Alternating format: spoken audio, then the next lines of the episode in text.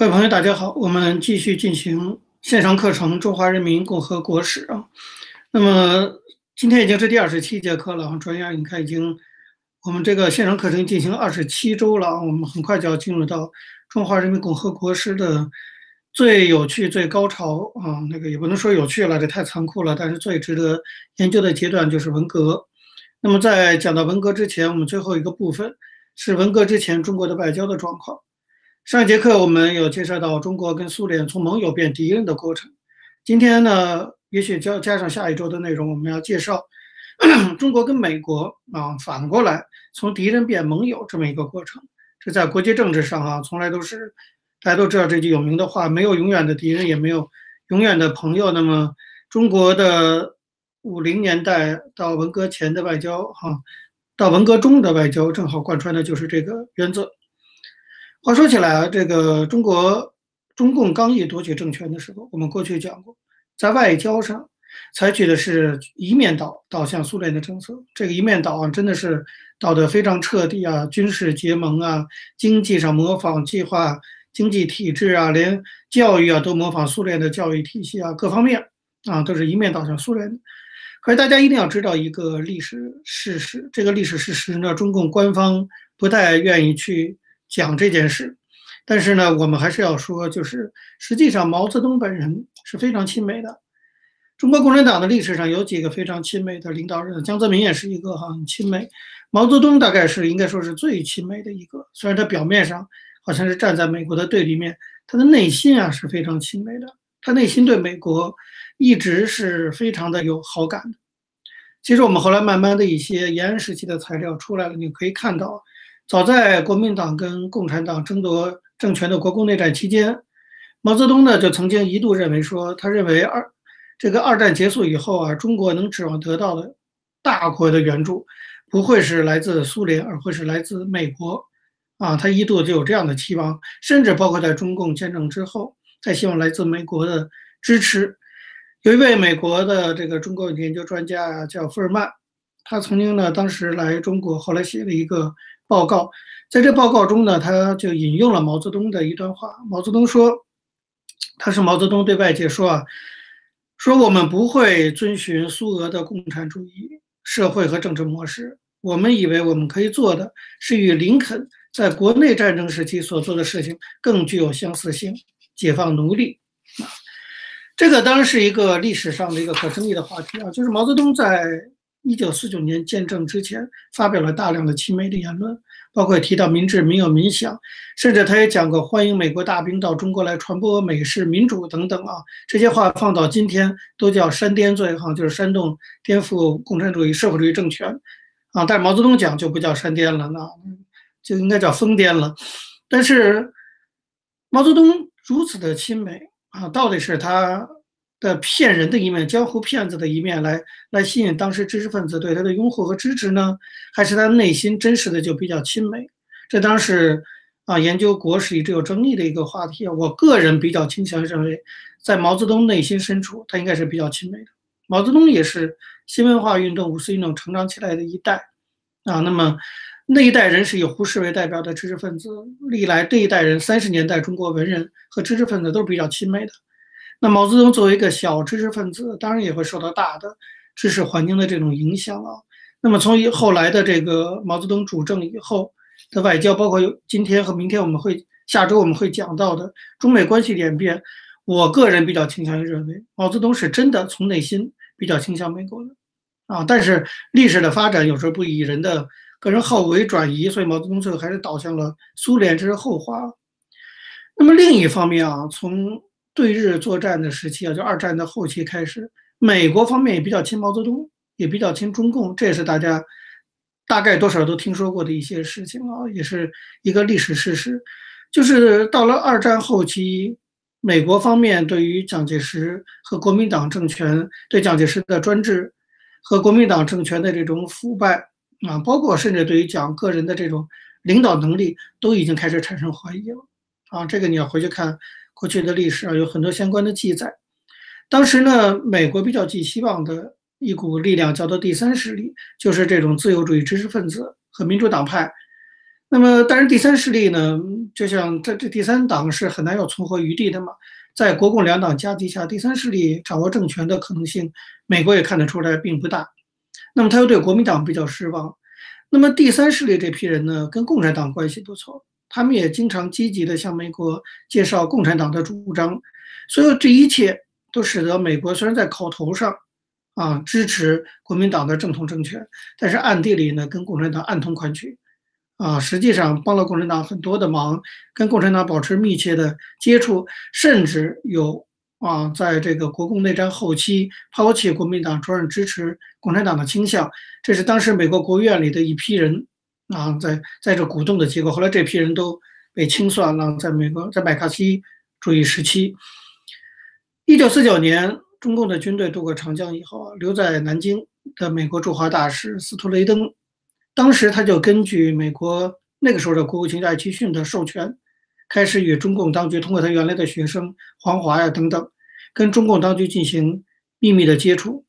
周恩来呢，当时就指派黄华以私人身份啊，还不以共产党代表的身份，以私人身份呢跟斯图雷登去会面啊。那么斯图雷登跟黄华师生关系嘛，当时呢，斯图雷登就代表美国政府曾经向中共表示。说一旦中共拿下整个中国的政权，美国愿意考虑跟中共建立新的关系。这言外之意就是愿意考虑外交上承认中共新政权。但是同时呢，我们过去也讲过，美方提出的条件就是希望新中国政府啊，共中共的政府能够广泛吸纳民主人士参加，真正是一个宪政民主基础上的联合政府。本来呀，斯图雷登还准备说邀请这个。啊，本来就是他准备亲自到北京去，去跟周恩来会谈，但是后来在苏联的压力下，很快毛泽东就发表了一篇讲话，叫《关于一边倒的外交政策》。那么整个中国外交政策正式宣布一边倒。在这种情况下，斯图雷登一看大势已去，去了北京也没有用，黯然返回美国。毛泽东还笑嘻嘻的，还发了一篇著名的文章，叫《别了，斯图雷登》啊，冷嘲热讽了一番。但是不管怎么样，这足以表明啊，中美之间的关系。在未来以后，我们要讲到的从敌人变盟友，其实它是有它的这一条哈这个基础的，背后有这个脉络可循的啊。当然，此后就如同我们第二第二章所讲的韩战所讲到一样啊。那么，在苏联的斯大林看到中美结盟有可能性，他感觉到受到很大的威胁，所以通过种种的手段，这个大家有兴趣回去看韩战那几节课，我们都有讲到，用了种种的。啊，包括已读不回的这种现代的手段，哈，迫使中共协助金日成去完成所谓统一计划，迫使中共呢卷入了韩战。那么韩战的爆发，使得中美关系得到改善的可能性完全化为泡影，这正中了斯大林的下怀。那么毛泽东内心再怎么苦也说不出来，哈。那么中国也只能采取一边倒的政策跟苏联结盟。对此，毛泽东当然是心知肚明的。所以我们梳理这个大的背景，就知道说，毛泽东在具体的意识形态传承、当时的政治现实、种种的历史条件的压迫下，只能采取向苏联一面倒的政策。但是他的内心其实对美国还是有所向往的，而美国呢，对中共政权一直是抱以一定的期待的。这个从一九四八年、四七年就这样，一直到今天才开始有所醒悟啊，已经延续了大半个世纪都是这个样子。所以双方其实。彼此是内心是有所彼此倾慕的，可是呢，正牌老公苏联在这儿啊，毛泽东也不敢随便的找小王或者找小三，那大概就是这样的一个历史背景。到后来，上节课我们讲到中苏关系出现僵局，中国跟苏联从原来的夫妻关系离婚、翻脸、打架啊，闹上法庭，差点用核武器。这个时候，你可以想想看哈，作为毛泽东来说，那个老公把他甩了，他转眼当然就想到他原来内心。所喜欢的那个老情人，这个老情人就是美国。其实根据北京大学北大原来的中文系教授钱理群老师的研究，哈，早在一九五六年的时候，那时候韩战哈刚结束了没几年，毛泽东就曾经试探过想突破中美关系的僵局。他那时候派了中国的艺术团访问南美各地，南美离美国就近一点了哈。而且准备说看有没有机会，要逮着机会呢，这个演出的这个文艺团体就可以到美国访问演出。而且那时候美国内部呢也有一些邀请这个到南美演出的中国艺术代表团访问美国的一些声音出来。结果，一九五六年，我们知道，在五七年反右运动之前，共产主义阵营发生了非常大的一个事件，就匈牙利事件。然后斯大林死了，又被什么赫鲁晓夫清算等等，这边闹得一团乱，所以毛泽东这个战略构想就暂时搁置了。还有中美之间呢，其实一直没有断过联系。那么，为什么毛泽东要转向重新考虑美国？根据当时中国内部啊一个非常形象化的说法，就是说毛泽东讲，不能用两个拳头打两个帝国主义，应该学会利用他们的矛盾。好，中美关系的一个核心内容就出来了。虽然中美关系后来得到改善，一直到今天啊，我们都可以说有一本书我过去看过，讲中美关系叫《同床异梦》，啊，我觉得这是最好的形容中美两国关系的一个词，“同床异梦”啊，这么多年来都是同床异梦。那么，中国想跟美国改善关系，以及美国想跟中国改善关系，都不是出于中美之间的友好，都是出于互相的利用啊。然后希望呢，美国希望拉着中国打苏联，中国希望拉着美国打苏联等等。所以，中美之间从一开始，我们一定要知道中美关系的这个核心的内容，就是中美从一开始的互动就是建立在相互利用的基础上的，不具备任何以外的什么道德呀这些因素。我相信到今天仍然是这个样子，是互相利用了。那么，如果利益冲突，就会变成互相敌对。那么，当然那个时候的中美之间的这种关系，它有一个特点，就是当时中美之间因为还是没有正式外交关系以及经济上这么紧密的联，今天这么紧密的联系，所以中美之间坦率讲没有太多经济上的这种相互依存，这跟今天的中美关系是不太一样的。但是在战略上的相互依存的迫切性。使得中美两个宿敌开始逐渐走到一起去了。那么严格的讲啊，即使在一九四九年中共建政，即使在韩战以后，其实中美之间虽然没有正式的外交关系，但是双方私下接触的管道是非常畅通的。你就看到说，中共这边也狡猾的很哈，他一方面全面倒向苏联，一方面还是眉来眼去跟美国。那么主要接触的地点在哪儿呢？在东欧国家。在捷克，在波兰，因为美国跟捷克、波兰都有外交关系，中国跟捷克、波兰也都有外交关系，所以在捷克和波兰，中美之间一直保持着大使级的这种会谈。从一九四九年以后啊，大概一共二十二年的时间里，进行了一百三十六次大使级的见面和会谈。其实这个接触是相当频繁的，二十二年一共进行一百三十六次。我数学不好，这一年多少次啊？一年也有好几次哈，这个。二百二十次也有三四次、四五次这样的这种接触，几个月就会接触一次。所以本来中美之间啊，这个联系还是密，就是秘密的这种联系，是持持续了二十二年之久，没有间断过的。不过呢，到了一九七零年，这话说回来，中美关系的改善是在文革以后了，所以我们稍微有点超前，讲到文革中了。到了一九七零年的三月，柬埔寨啊，中国的小兄弟。柬埔寨发生了政变，跟这个西哈努克亲王被废除了。那么一个月以后呢，美国的军队进入了柬埔寨，中国方面支持的是波尔布特，当时的把西哈努克亲王废除的那个波尔布特非常恐怖的那个红色政权啊，中方支持他们的。所以对于美军进入柬埔寨，当然表达抗议。为了表达抗议，把持续了二十二年之久的所谓的华沙谈判给停止了。这是一九七零年三月，换句话说，一九四九年到一九七零年，哈，这么长时间，中美之间一直秘密的在东欧国家接触，只是到了一九七零年三月，因为柬埔寨事件，暂时停止了这个谈判。毛泽东还在那一年，一九七零年五月二十号发表声明，强烈谴责美国。这是一九七零年三月，接下来我们就会讲到，哈，还不到半年的时间，从中美双方的秘密接触的破裂。到毛泽东发表声明，强烈谴责美国，还不到半年时间，双方突然开始啊有了外遇，秘密的勾搭起来了。那么这当然是毛泽东要做的一个战略选择啊。这是虽然当时中国的外交政策是周恩来在执行，但是毛呢是对外交非常感兴趣的，大的事情当然都是毛来决定了。毛也知道说要改善对美的关系，需要什么？需要美国那边了解到中方的意图。因为中美之间已经很久没有什么，除了在东华沙的那个会谈之外，很久没有很高阶的这种对话，所以双方要一个相互的了解，希望美方了解中方的意图很重要。另外呢，美方也要配合，要不然就变成剃头挑的，一旦热了。所以怎么样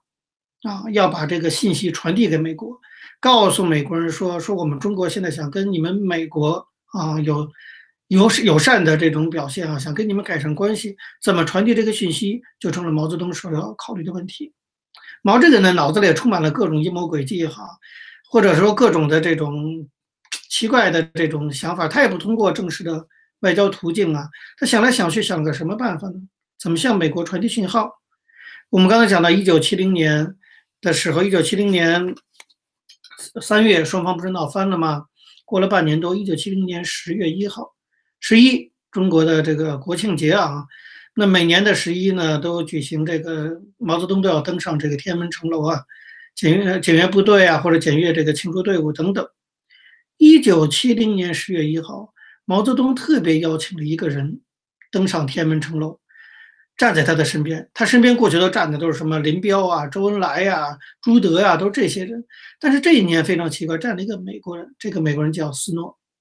说到斯诺，有钱人大家应该知道，他是最早啊，当年在国共内战期间的美国驻华的记者，他那个时候是第一个到延安去采访的西方记者，后来写了这个《红星照耀中国》，变得非常有名啊。这个斯诺。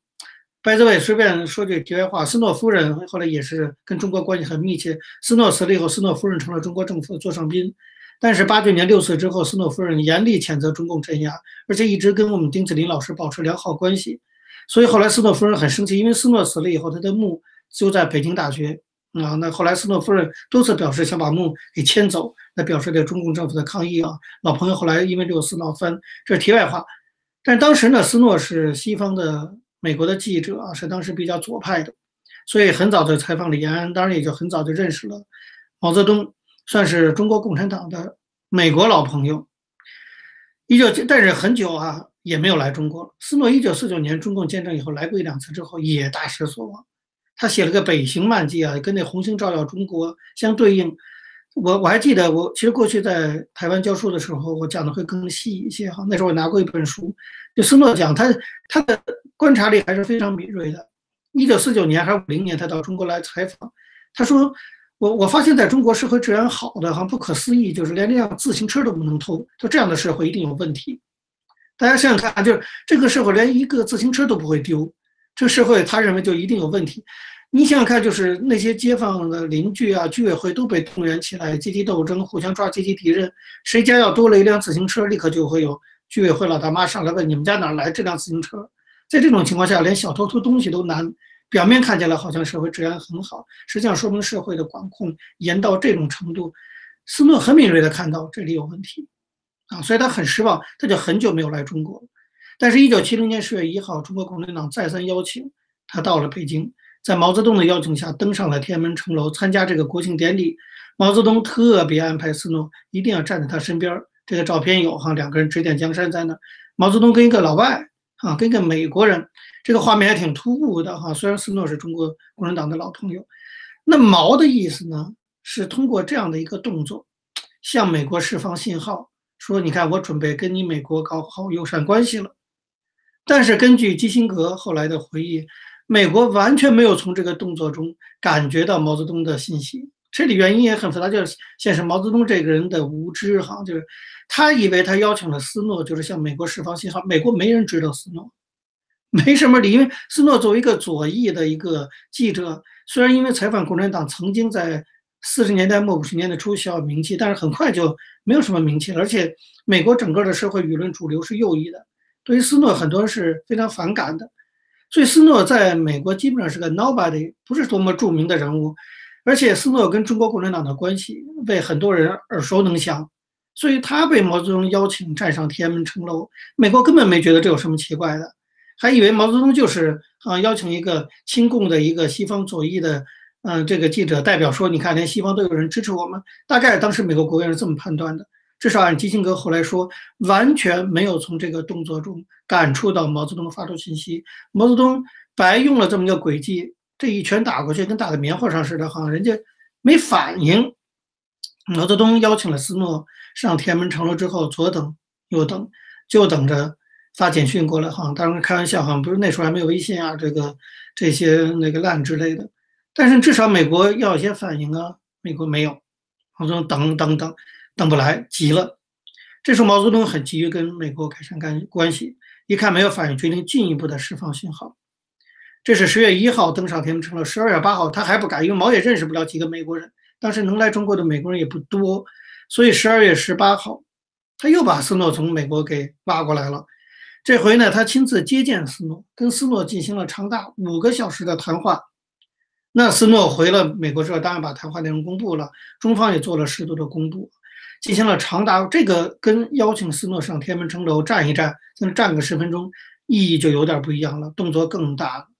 接见斯诺，跟斯诺进行了长达五个小时的谈话，在谈话中他讲了一番话，你就很有意思了，你就知道说，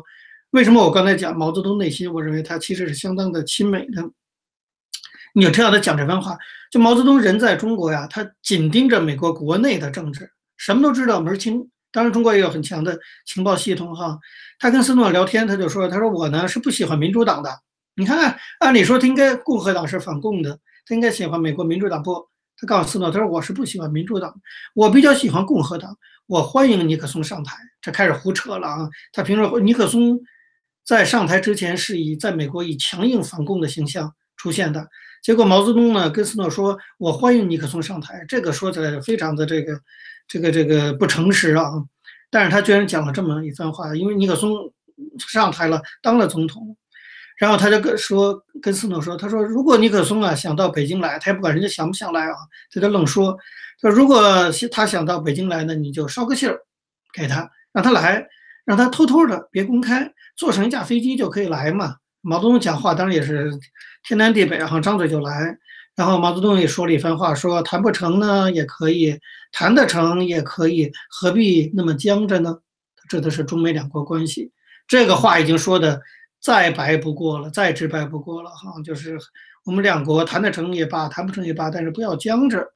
还还让人家美国总统坐个飞机，偷偷的不要声张，坐个飞机就来，人家美国总统要来中国能。偷偷的坐个什么军用飞机就飞进来嘛，人又不是偷渡啊。毛泽东意思你就偷渡进来就好了。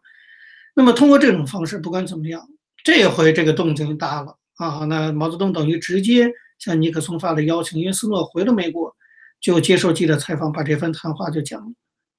那么毛泽东在谈话中还直接点到了中美两国建交的问题，什么都想好了啊。毛什么都想好了，他说中美两国呢总是要建交的。他说：“中国和美国难道一百年都还不建交啊？对不对？那么早意思现在就建吧。”他说：“我们又没有占领你们的那个长岛啊，这不又扯到哪儿？这长岛指的是现在纽约这长岛还是哪个长岛？我们又没占领你们的领土，何必不建交呢？对吧？反正一般人也听不懂他讲什么，但是他的意思还是传达出来了，就是希望中美能够建交。随后，斯诺回了美国，那么当然把相关的情况写了报告，通过美国国务院传给了。”白宫尼克松那边，中国这边更有趣了。